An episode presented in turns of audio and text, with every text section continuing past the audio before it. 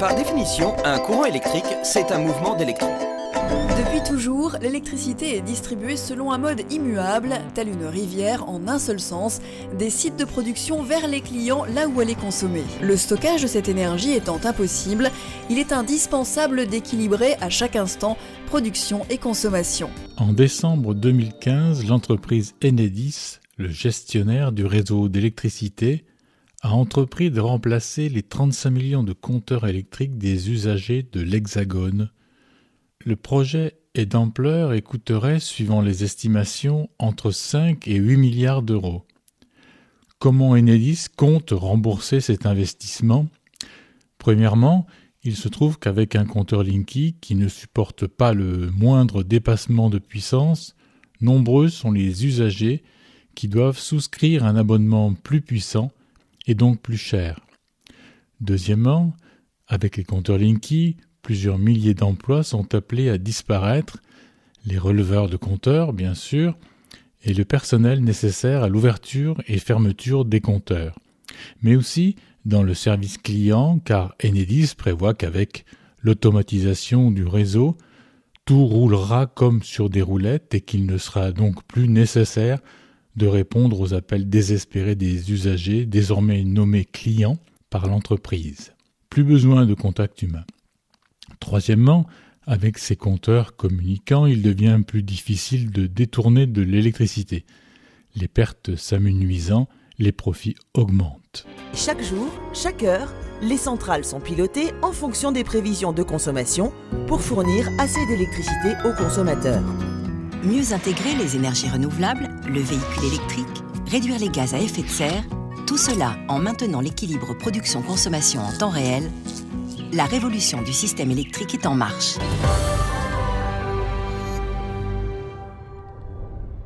Il ne s'agit donc pas d'une banale opération de maintenance, puisque celle-ci s'effectue normalement au fur et à mesure que les compteurs tombent en panne.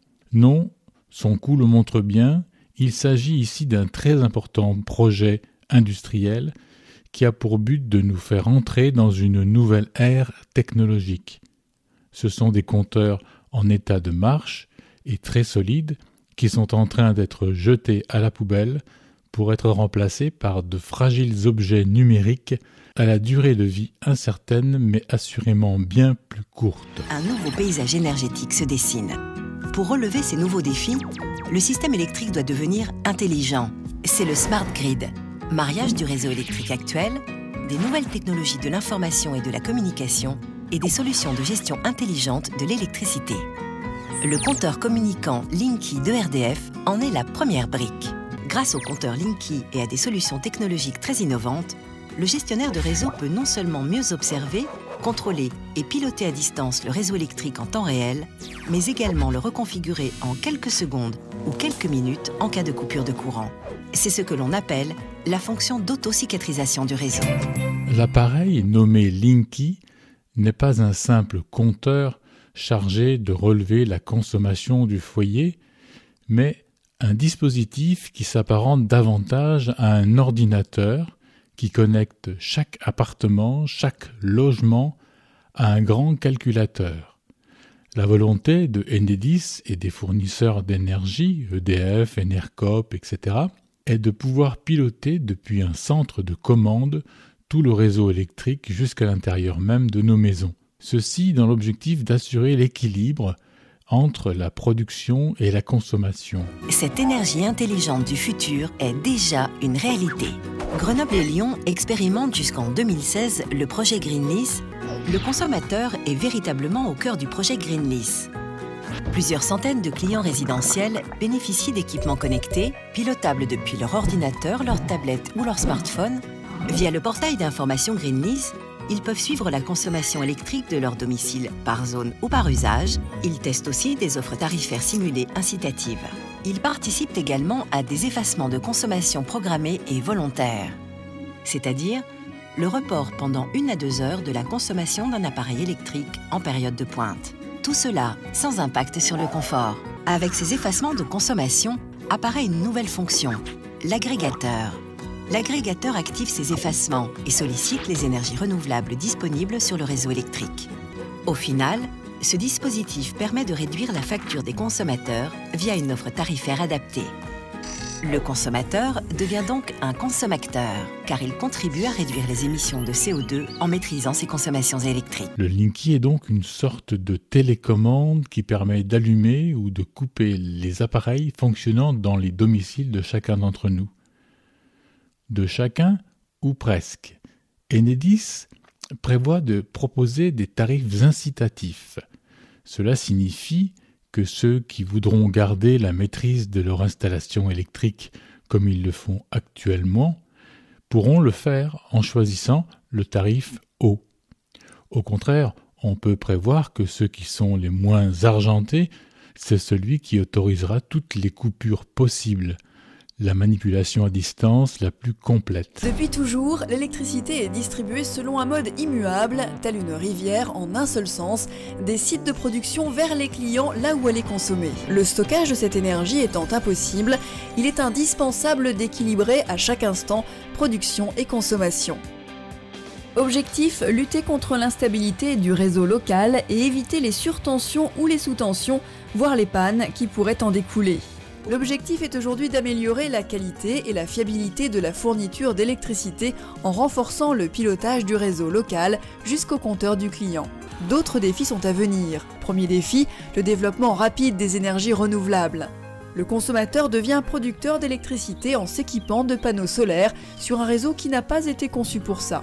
Avec plus de 100 000 nouvelles installations chaque année, c'est un équilibre de plus en plus complexe qu'il faut gérer localement. Or, ces énergies sont intermittentes, soumises aux aléas climatiques et donc peu prévisibles. Les années 2010 voient émerger un nouveau secteur qui est euh, ce qu'on appelle l'informatique ambiante. C'est comme ça que les ingénieurs l'appellent. En fait, c'est le monde numérique. Hein. c'est la vie connectée dont on, dont on parle ce soir. Pièces et main-d'œuvre, groupe grenoblois d'enquête et d'investigation sur les nuisances de l'industrialisation lors d'une conférence à Bayonne le 7 mars 2017. C'est-à-dire le fait que on peut mettre des capteurs, on peut mettre des puces électroniques, que ces puces électroniques peuvent être non seulement toutes petites, mais communicantes, c'est-à-dire récupérer des données et en communiquer à distance. Tout ça, on peut le faire tout petit et on peut le mettre partout. Et donc, l'idée émerge dans les laboratoires et dans les, dans les, multinationales aussi, euh, de construire un monde où tout serait connecté. Ce monde-là, IBM, qui est leader euh, dans les solutions informatiques, euh, dans les années 2008, euh, lui donne un nom et il l'appelle la planète intelligente, la Smart Planet. Peut-être vous vous souvenez, il y a dix ans, il y avait des publicités partout dans les journaux, sur, les, sur, les, panneaux dans les gares, je me souviens à Paris, on avait vu ça, pour une planète plus intelligente.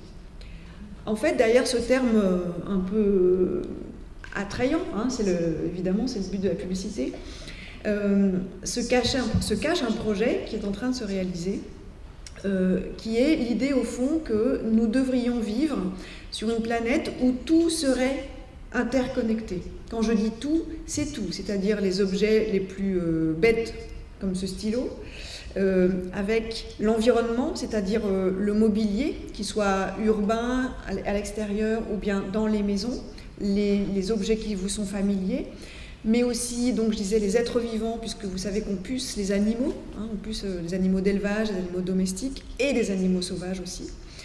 Et aussi au-delà, on puce euh, ce qui fait partie du monde naturel, entre guillemets, parce que du coup il est plus naturel, mais par exemple on puce les arbres de Paris pour pouvoir euh, mieux les gérer. On, met aussi des capteurs dans des, dans des environnements naturels par exemple, pour euh, détecter une montée d'eau sur une rivière ou un départ d'incendie, enfin tout ce qu'on veut. Il y, a, de multiples justifications. Euh, donc l'idée c'est que, et c'est IBM qui a vraiment théorisé ça, euh, c'est que dans nos vies, en fait, nos vies s'hybrident avec le numérique. y compris nous. Hein. D'abord parce que nous portons des objets connectés, mais aussi parce qu'on peut nous en implanter, puisque ces fameuses puces euh, communicantes euh, peuvent aussi exister en version euh, sous-cutanée. Alors soit pour des malades qui veulent avoir leur dossier médical sous la peau, ou bien des employés de banque qu'on puce dans certains pays pour qu'ils puissent s'identifier en arrivant au travail, et un tas d'applications plus ou moins ludique aussi. Hein. Ça passe souvent aussi par le, par le ludique, ces choses-là. Second défi, 2 millions de véhicules électriques sont attendus dans moins de 10 ans.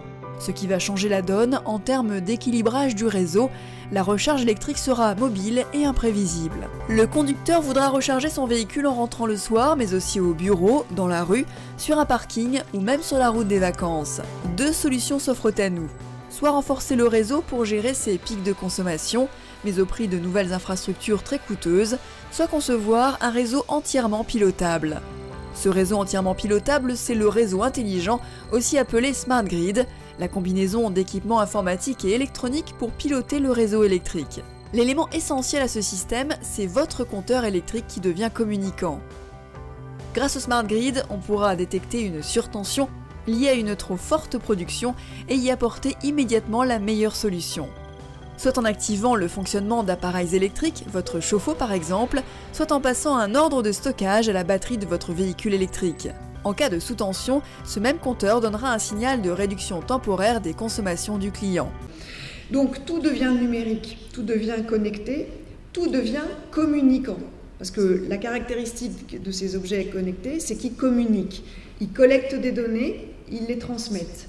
Transmettant des données, ils peuvent aussi discuter entre eux.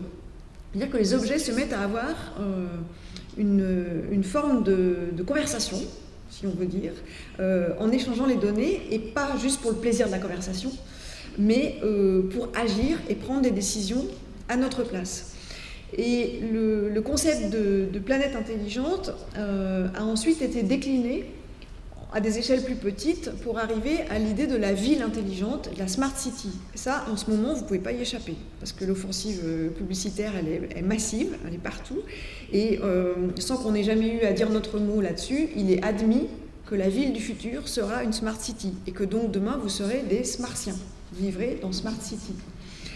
Euh, qu'est-ce que c'est que cette ville intelligente euh, Alors, intelligent, quand on dit intelligent, c'est un terme qui vient de l'anglais, Intelligence en anglais, ça veut dire renseignement, hein, comme dans Intelligence Service. Donc ça dit bien ce que ça veut dire. C'est-à-dire que ce pas des objets qui pensent mieux que nous, c'est des objets qui renseignent sur nous. Il faut toujours avoir ça à l'esprit. Donc il faut imaginer une ville, c'est déjà le cas, ça commence déjà.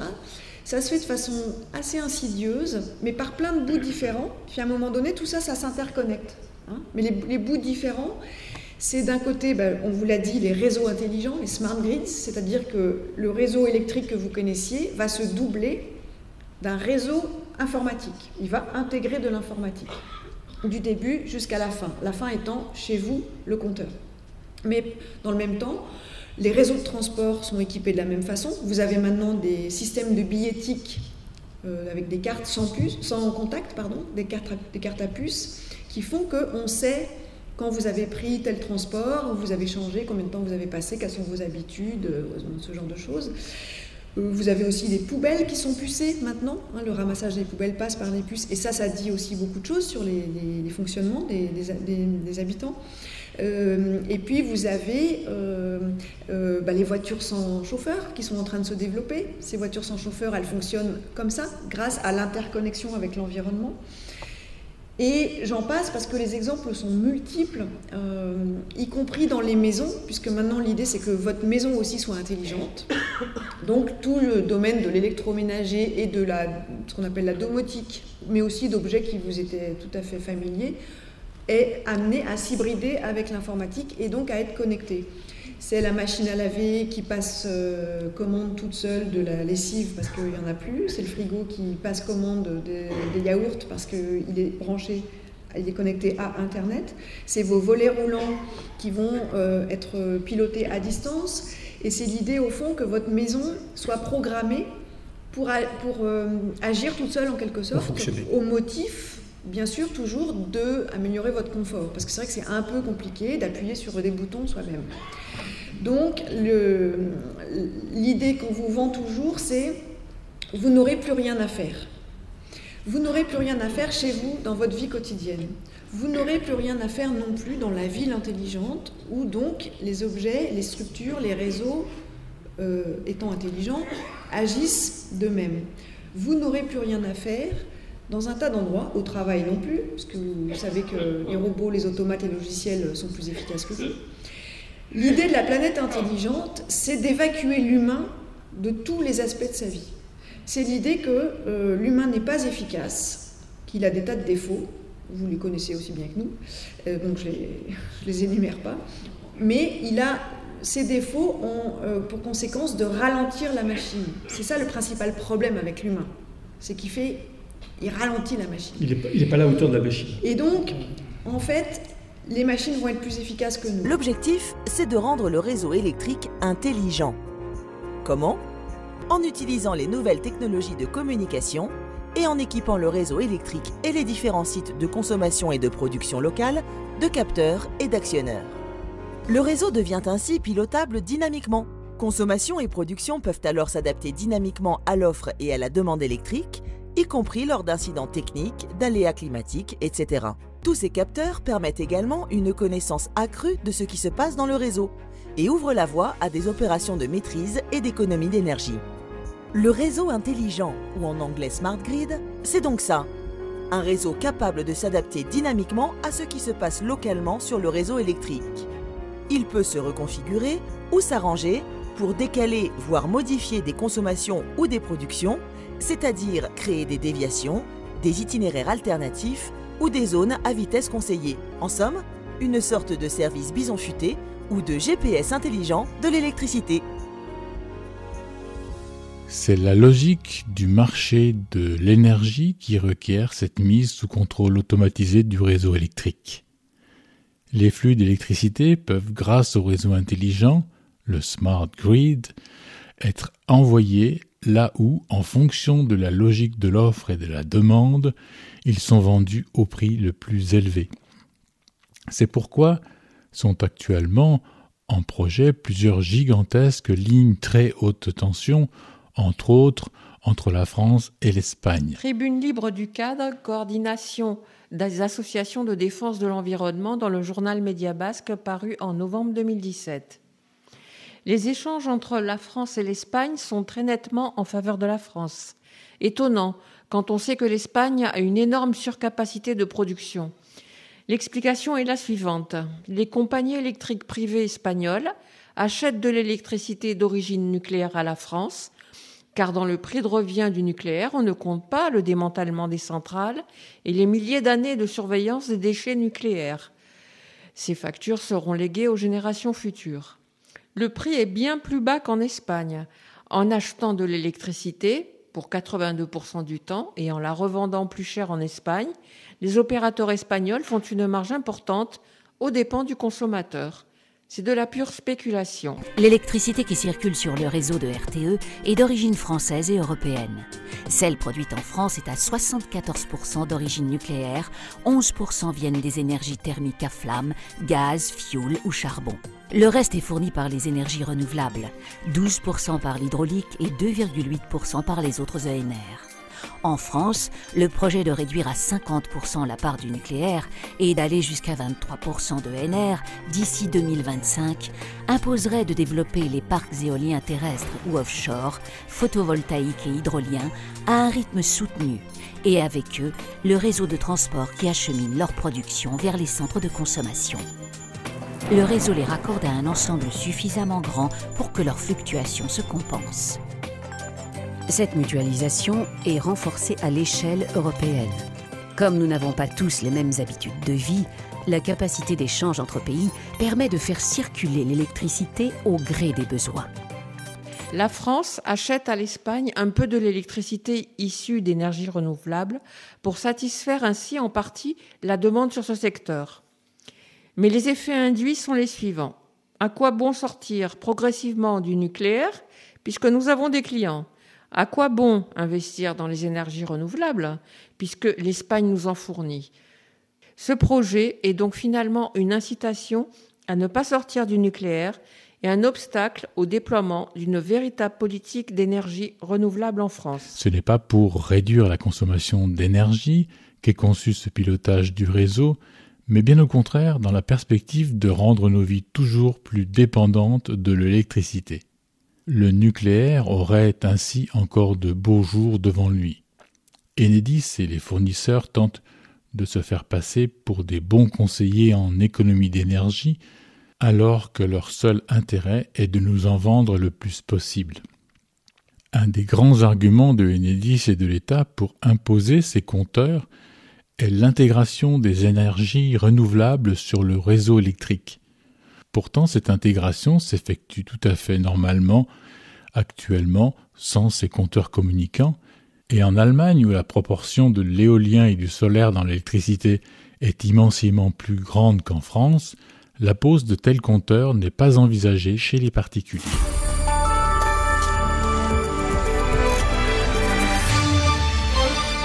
La mairie de Paris veut aller encore plus vite que ce que prévoit le plan climat du gouvernement, à savoir interdire la vente de véhicules diesel et essence dès 2040. Alors est-il trop ambitieux? Non, répond la mairie de Paris, qui n'utilise pas le mot interdiction, mais trajectoire à atteindre. Plus de diesel en 2024, terminer les véhicules essence six ans après, sera un objectif atteignable selon elle, notamment car 60% des Parisiens n'ont pas de voiture. Quid des franciliens qui, eux, ont une voiture et qui l'utilisent pour travailler à Paris? Eh bien, la mairie veut miser notamment sur les voitures électriques et le développement des transports dans le cadre du Grand Paris Express. Pour ce qui est des véhicules électriques, le 100% électrique en 2030 pourrait être difficile à tenir. Les constructeurs ont fait d'énormes progrès dans le domaine, mais une voiture de ce type reste chère à l'achat, même avec un système d'aide. Se pose aussi le problème de la faible autonomie des batteries et également la question des bornes de recharge qui coûtent très cher à mettre en place. La mairie n'a pas encore annoncé d'enveloppe prévue à cet effet. Comment protéger l'environnement sans nuire à l'économie Comment participer à l'effort collectif sans renoncer au progrès de la technologie Pour les pouvoirs publics, l'industrie et les citoyens, cette transition énergétique est un défi. Pour relever ce défi, nous devons nous appuyer sur ce qui nous relie, le réseau de transport d'électricité, les autoroutes de l'énergie, géré par RTE, une entreprise publique au service de la collectivité. Ce sont 100 000 km de lignes à haute et très haute tension qui connectent les centrales de production aux sites industriels et aux réseaux de distribution. Avec 46 lignes transfrontalières, RTE a l'expertise de ces interconnexions nécessaires à notre sécurité énergétique. Et pour assurer l'équilibre entre des sources toujours plus changeantes et les variations de la consommation, les équipes de RTE font aussi appel aux technologies de l'information. Avec ces nouveaux outils s'ouvre l'ère des smart grids, les réseaux intelligents. Le réseau permet d'accueillir les énergies renouvelables et de garantir la sûreté d'alimentation partout en France sans toucher au coût du transport de l'électricité, 10% du montant de nos factures. C'est un vecteur indispensable de la transition énergétique. La loi de transition énergétique qui a été votée en 2014 et qui impose Linky euh, explique tout ça très bien. Hein. Nous devons vivre dans une société où on, euh, on rationne et on rationalise la consommation des ressources et des, énergies. Alors, est-ce que c'est vrai? Euh, bah, La réponse est non. Euh, d'abord parce que la ville intelligente, l'Internet des objets, hein, tous ces objets qui sont connectés à Internet, qui sont électroniques, les réseaux automatiques, les voitures sans, chauffeur ou avec chauffeur mais électriques, les grands réseaux, la collecte de données, les data centers dans lesquels on stocke ces données, vous savez, ces grands entrepôts dans lesquels il y a des, kilos et des kilos de matériel informatique qui moulinent toutes ces données pour que ça marche, tout ça, ça fonctionne évidemment à l'électricité. Et donc la courbe de consommation globale d'électricité, elle est exponentielle, au point que l'ancien patron d'EDF, euh, Henri Prolio, avait dit a en 2014, au moment des discussions d'ailleurs sur la loi de transition énergétique, qu'en 2030, le parc euh, nucléaire français ne couvrirait pas la moitié de nos besoins. Parce qu'il table sur des hausses de consommation massive, notamment à cause de la vie connectée et de la vie numérique. Évidemment, la vie connectée, c'est une vie électrique. On était déjà dans une vie électrique assez massivement, il suffit de regarder autour de nous, euh, mais la vie connectée, la vie numérique, c'est électricité, puissance informatique. Donc, donc c'est colossal. Euh, évidemment, euh, Linky participe à ce système-là, puisque comme vous le savez, il est question donc de, relever les données de consommation très régulièrement. Alors ça change, hein, les informations changent. Enfin, aux dernières nouvelles, on peut dire que c'est à peu près toutes les demi-heures. Donc c'est des, données en quantité considérable qui sont collectées. La société prestataire d'Enedis qui est chargée de cette collecte, enfin pas de la collecte, mais de la gestion et du traitement des données. C'est une société qui s'appelle Teradata. elle, elle table sur 2000 milliards de relevés par an.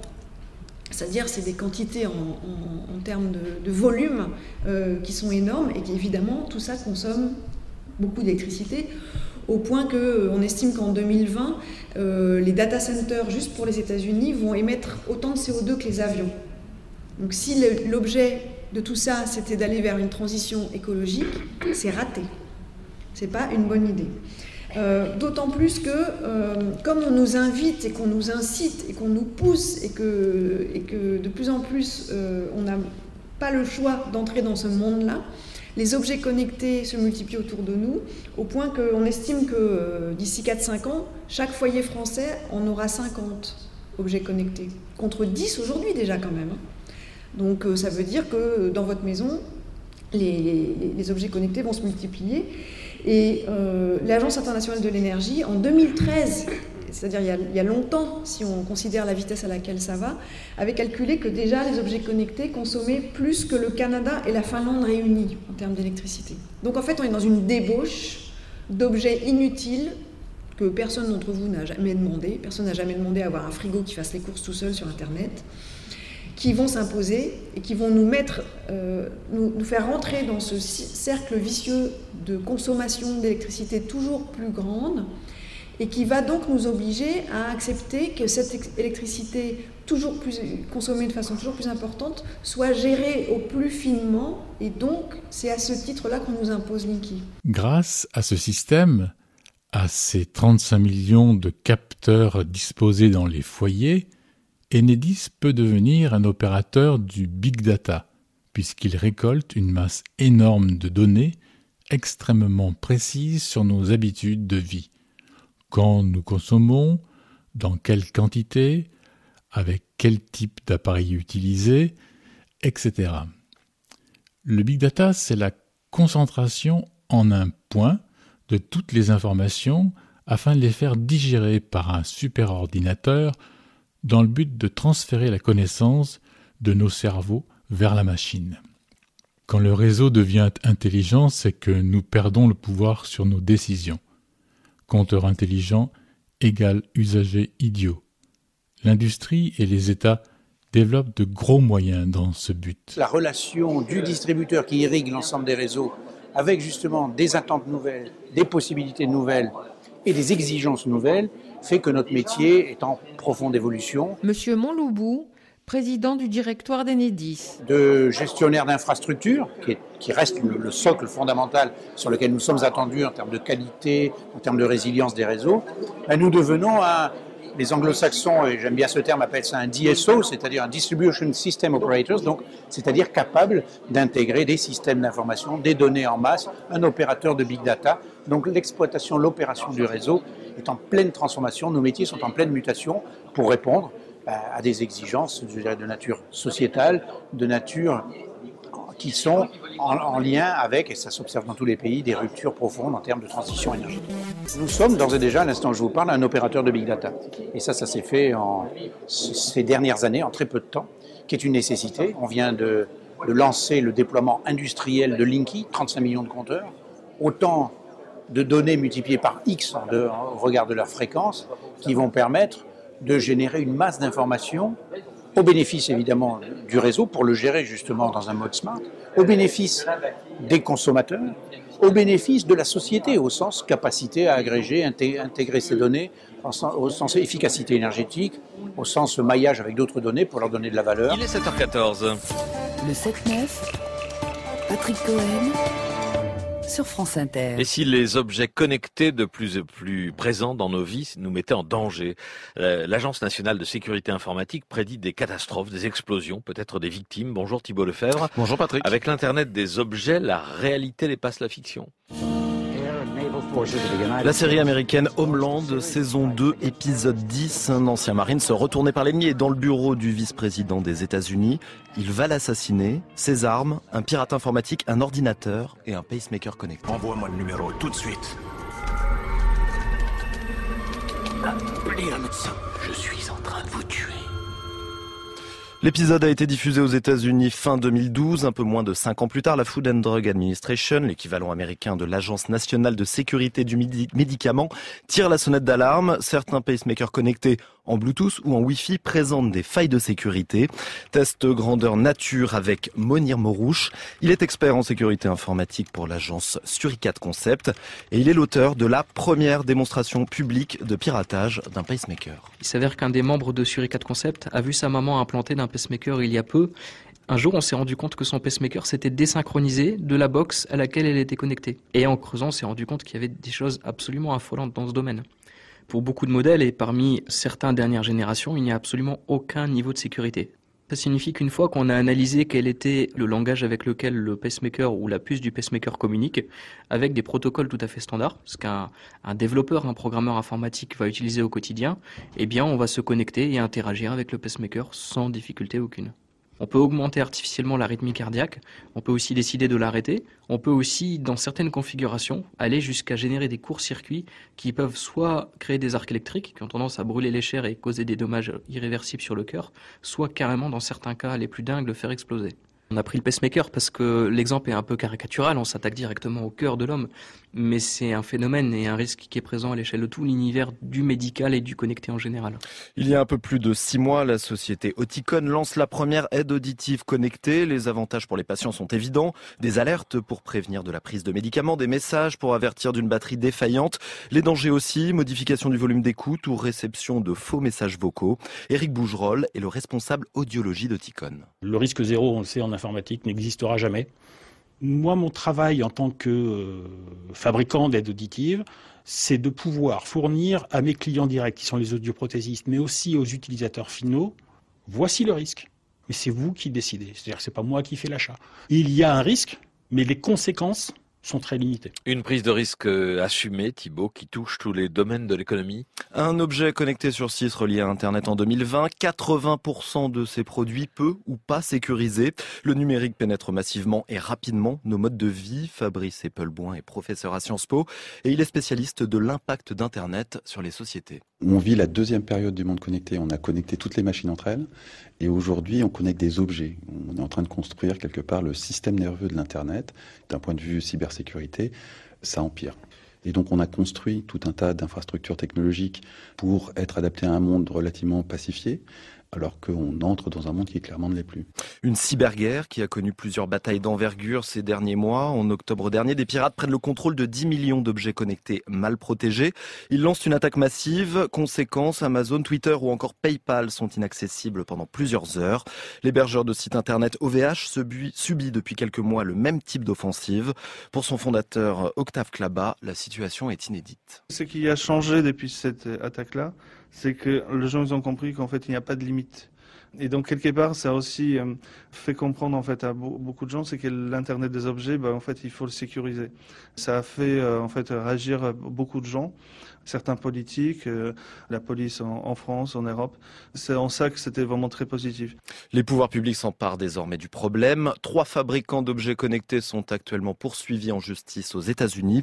En France, l'Agence nationale de la sécurité des systèmes informatiques a deux préoccupations majeures. Les 3 millions de compteurs électriques Linky déjà installés et les transports connectés. Pour faire fonctionner toute cette machinerie, le gestionnaire du réseau injecte sur le circuit basse tension celui qui arrive jusqu'à votre lampe de chevet en passant par la rue et dans vos murs, un signal qui sert à transporter instantanément les informations dans les deux sens.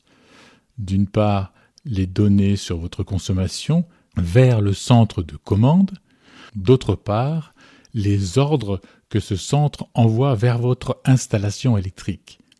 C'est un appareil appelé concentrateur logé dans le transformateur du quartier qui gère toute cette pollution haute fréquence. Et ce concentrateur fait, lui, par radiofréquence, le lien avec le centre de commande. Tout cela génère une nuisance électromagnétique supplémentaire dont les conséquences sanitaires sont encore incalculables, alors que tous les spécialistes armés de leurs normes nous assurent de leur innocuité. Précisons que dans un réseau électrique communicant, tout le monde subit la pollution électromagnétique, qu'on soit ou non équipé d'un compteur Linky. Il est également particulièrement instructif de savoir que, comme les risques nucléaires, ceux qui sont liés à l'électromagnétisme ne sont pas pris en compte par les compagnies d'assurance.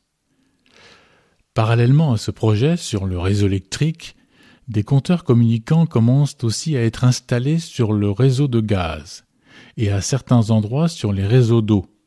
Ce sont chaque fois de nouveaux émetteurs radiofréquences qui s'ajoutent et qui contribuent à l'épaississement du brouillard électromagnétique ambiant. Vincent Ruchet n'a pas toujours été agriculteur. Ingénieur de formation, il a dû changer radicalement de vie en 2013. Un film documentaire de la radio-télévision suisse. J'étais technicien pour les grands opérateurs de téléphonie mobile. J'avais à peu près entre 10 et 15 appareils qui rayonnaient autour de moi toute la journée.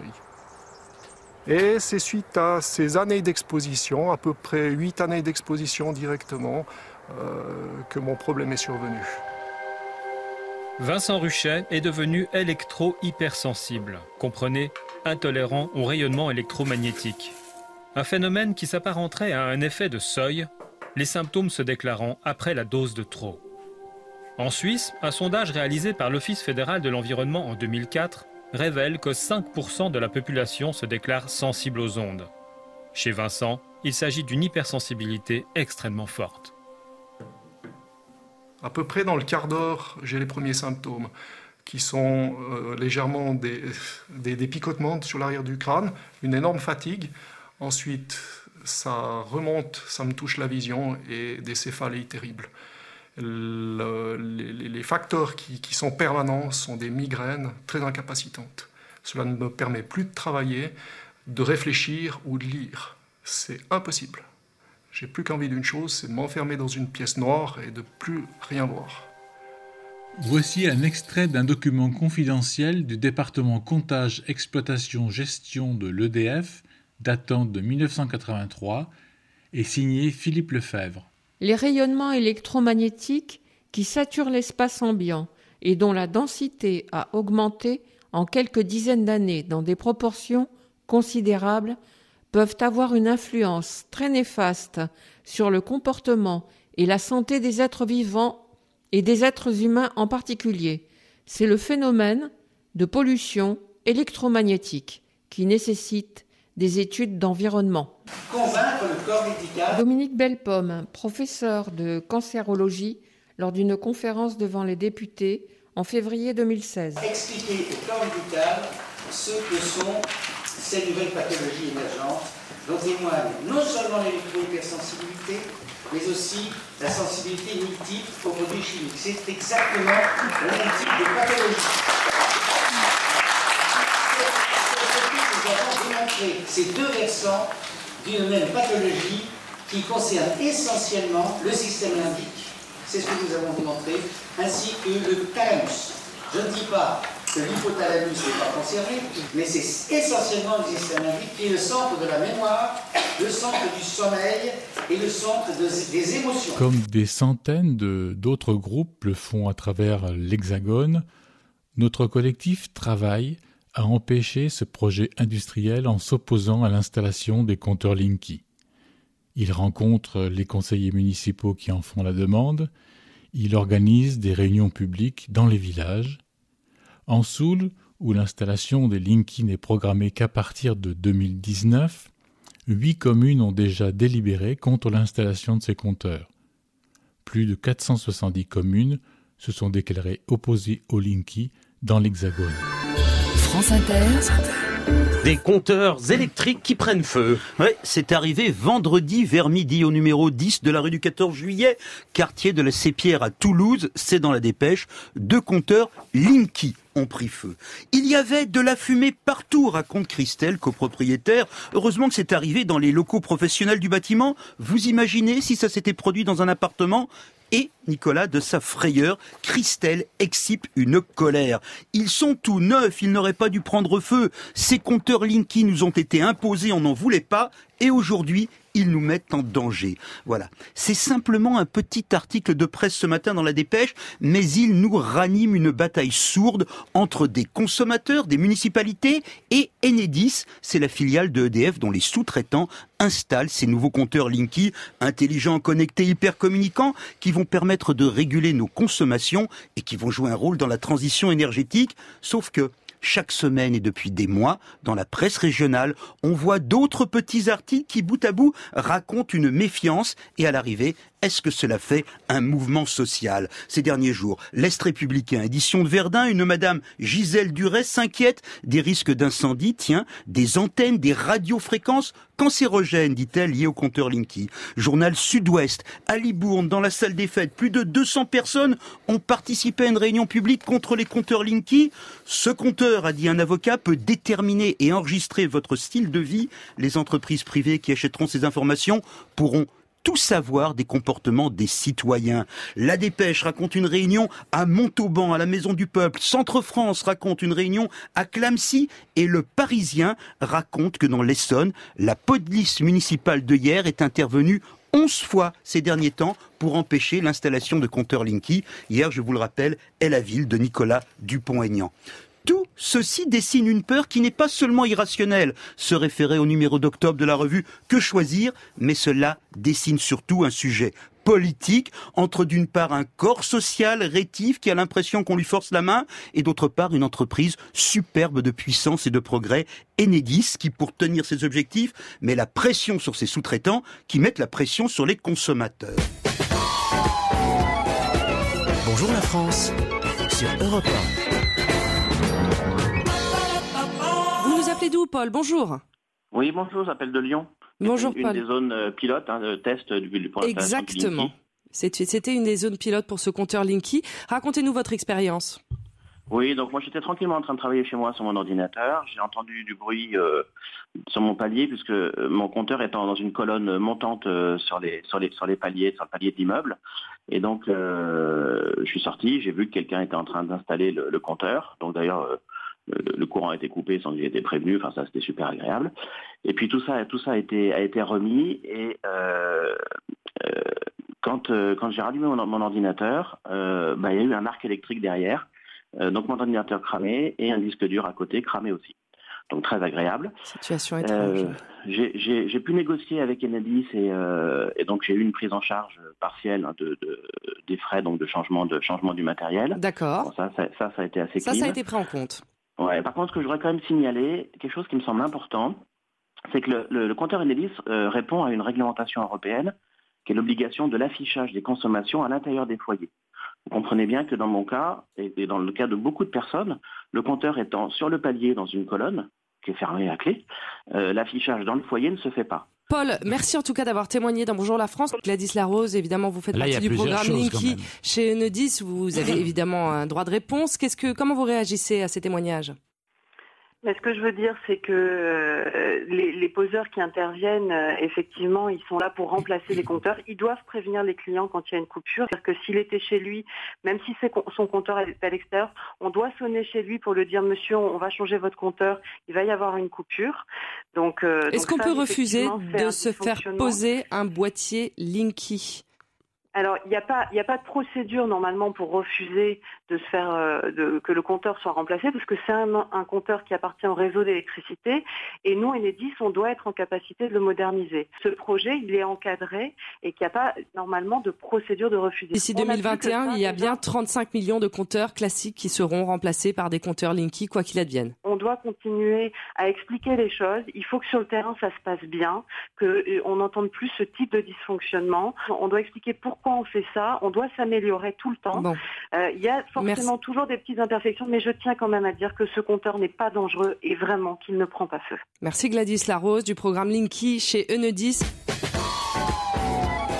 Une façon de contribuer à l'arrêt de ce projet de réseau électrique communicant est de demander à votre conseil municipal qu'il se déclare contre l'implantation des Linky et des concentrateurs. Vous pouvez aussi organiser une réunion publique dans votre village. Vous dormez paisiblement au cœur de la nuit.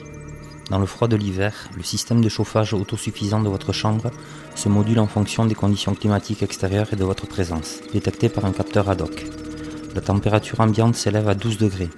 C'est votre couette intelligente qui s'assure ici du relais de votre confort thermique.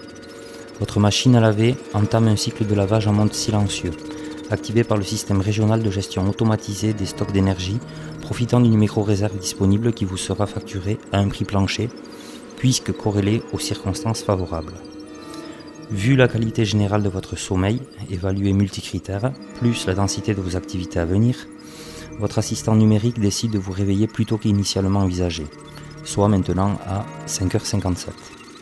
Aujourd'hui, la modalité de réveil choisie correspond à la diffusion à volume feutré de la matinale de la station de radio qui aura décidé de couvrir le plus largement une nouvelle qui vous intéresse particulièrement, la chute brutale du cours du blé à la bourse de Chicago. Cette information recouvre pour vous une portée anxiogène. L'atmosphère lumineuse s'ajuste à faible niveau, 17 lux, associée à une ambiance chromatique orangée à l'influence rassérénante. Vous dirigez vers les toilettes, urinez. L'analyse comparative de vos fluides opérée sur les 30 derniers jours ne signale aucune aggravation de vos taux de glycémie et d'albumine. Vous vous lavez le visage à grande eau froide vous considérez dans votre miroir persuasif qui vous annonce d'une voix suave adaptée à l'heure matinale. Altération infime de la peau, reprendre la consommation quotidienne de compléments alimentaires à l'huile de pépins de raisin, plus resveratrol à double vertu hydratante antioxydante. Vous validez la préconisation par un léger hochement de la tête. La commande du produit manquant s'opère via l'envoi d'une requête auprès de plateformes cosmétiques dédiées, dont l'offre la mieux disante est déjà sélectionnée pour un achat confirmé, livrable sous 48 heures. Vous vous pesez sur votre balance qui indique un poids de 744 grammes supérieur à votre normale saisonnière, différentiel consigné par votre agent multifonction qui encadrera plus sévèrement votre régime alimentaire de la journée, vous aidant à le limiter à un plafond de 2020 calories. En gagnant votre cuisine, vous sentez qu'un thé Earl Grey a été préparé en concordance avec votre humeur, à la différence du café arabica servi la veille.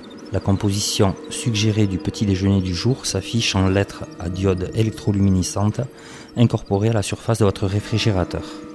Deux biscottes, plus margarine, plus confiture groseille, plus jus de grenade, plus trois figues séchées.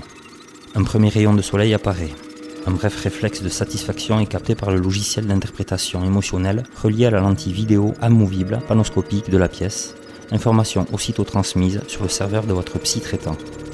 Vous vous alimentez simultanément à la lecture de nouvelles qui défilent page après page sur votre tablette d'après vos préférences préenregistrées, l'historique évolutif de vos navigations et votre niveau d'attention mesuré via le senseur tactile. Une annonce sonore vous avertit qu'il est temps de vous vêtir vous rejoignez à grands pas votre dressing room.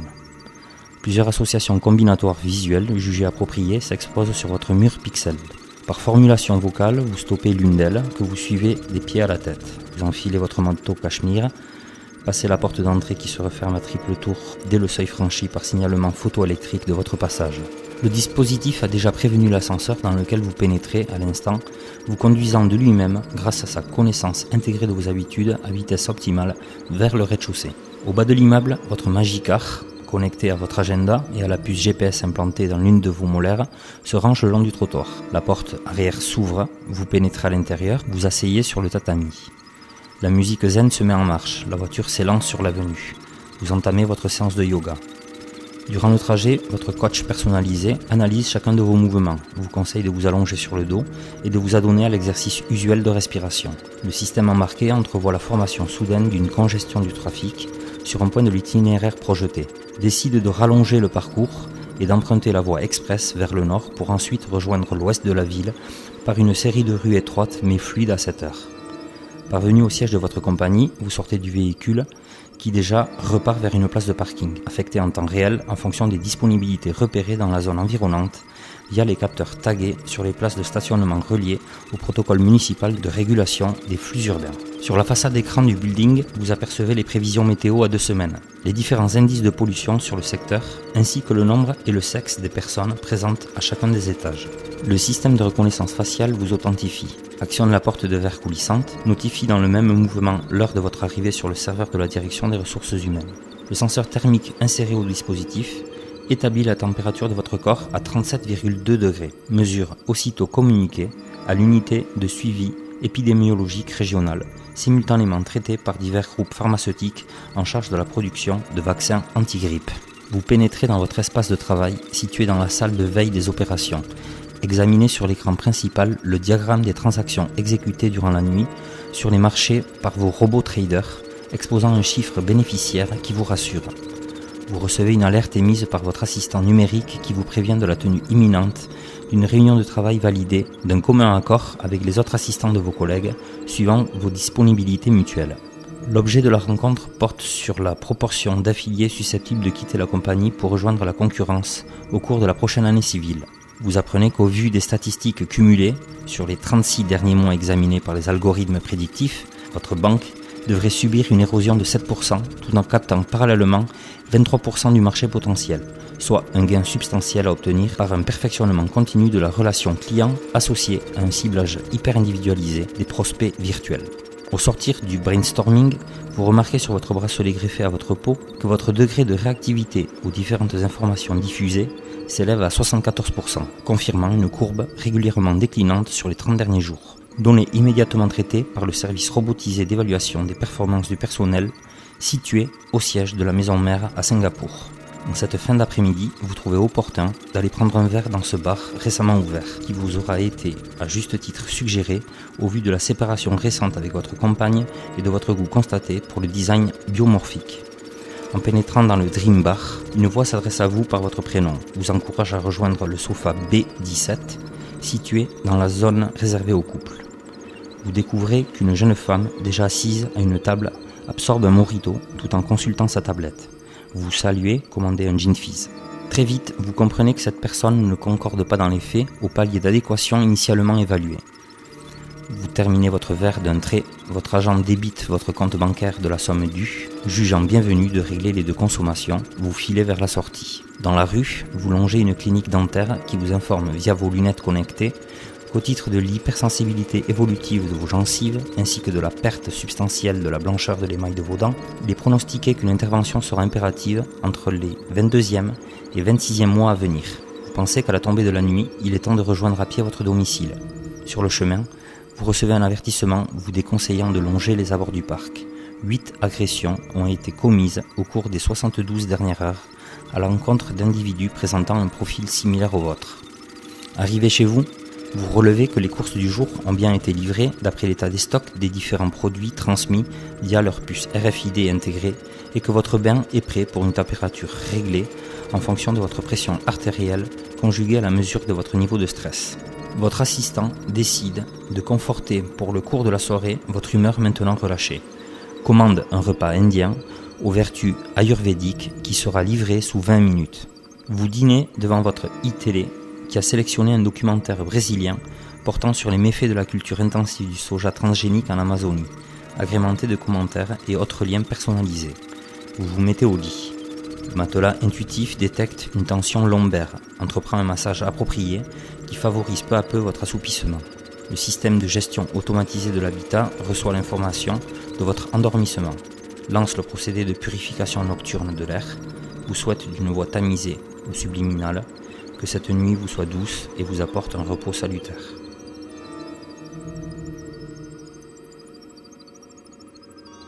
La vie algorithmique, critique de la raison numérique par Eric Sadin. Vous trouverez davantage d'informations et de précisions sur le site du collectif linkirikes.eclablog.com. Linkirikes, L-I-N-K-Y-R-I-K-E-Z, Eclablog, E-K-L-A-B-L-O-G.com. Pour nous contacter, une adresse mail linkirikes.orange.fr. Salut les amis, c'est Jojon, j'espère que vous allez bien. On se retrouve aujourd'hui dans une nouvelle vidéo en partenariat avec Samsung. Ça me plairait d'avoir ça chez moi, mais malheureusement j'ai pas la place. C'est un réfrigérateur Alors il est équipé d'un très grand écran tactile de 21,5 pouces que vous allez pouvoir utiliser pour pas mal de choses. Naviguer sur internet, regarder des photos, écrire des notes, afficher des recettes, bref pas mal de choses. Et il est même possible de regarder des vidéos ou la télévision directement. Le petit plus qui est assez pratique, c'est le fait qu'il embarque plusieurs caméras qui nous permet en live sur une application de savoir ce qui nous reste à l'intérieur de notre frigo. Et c'est pas con du tout puisque ça nous arrive d'oublier ce qu'on a dans le frigo quand on fait ses courses. On va sur le smartphone et on peut tout savoir. Eh bien les amis, j'espère que cette vidéo vous a plu. Si c'est le cas, n'oubliez pas de mettre un pouce bleu. Sur ce, on se retrouve dans une prochaine vidéo. Salut Cette nouvelle technologie dessine le profil des réseaux de demain. Un réseau piloté au service de tous, capable d'intégrer et d'accompagner nos usages actuels et futurs de l'électricité.